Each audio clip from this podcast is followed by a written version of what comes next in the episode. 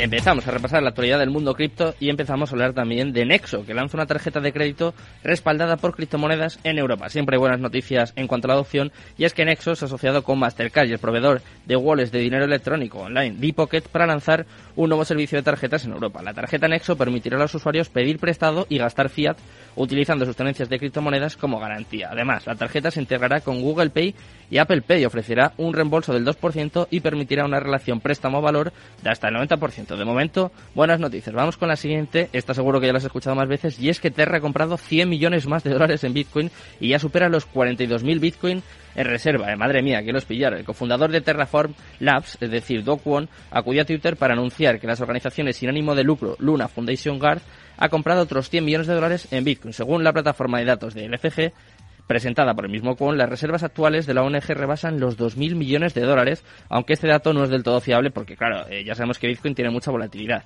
Pero eso sí, de momento representa algo más del 75% de sus reservas, como el de su criptomoneda nativa Luna, el cual representa un 17,7%.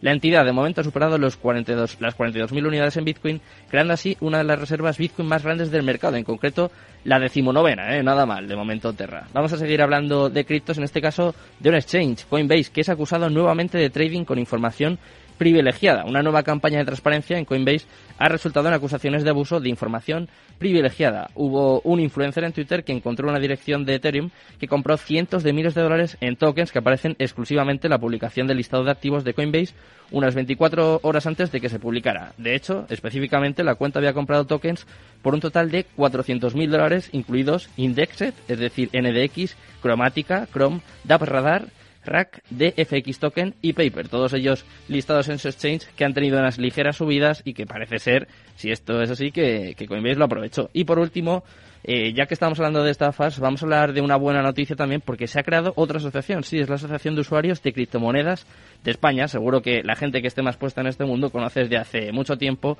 al abogado granadino Carlos Aránguez, que se ha dedicado a la defensa de los, de los derechos de los usuarios de las criptomonedas. Y ahora el profesional del derecho emprende otro proyecto, ya que ha creado la primera asociación de usuarios de criptomonedas de España. La lanzaron hace una semana y tiene un triple objetivo. Quieren promocionar todo tipo de actividades académicas sobre las criptodivisas, como premios, artículos en revistas científicas, congresos también. En segundo lugar, quieren asesorar legalmente a los usuarios en sus derechos como consumidores y, por último, hacer llegar propuestas al legislador. Eh, nosotros, desde luego, aplaudimos esta iniciativa, esta propuesta y, como te digo, eh, vamos a hacer lo mismo. Vamos a hablar un poco de denuncias, de estafas, de todo lo que ha ocurrido con IM Academy, esta presunta estafa. Así que venga, vamos con la entrevista del día, vamos.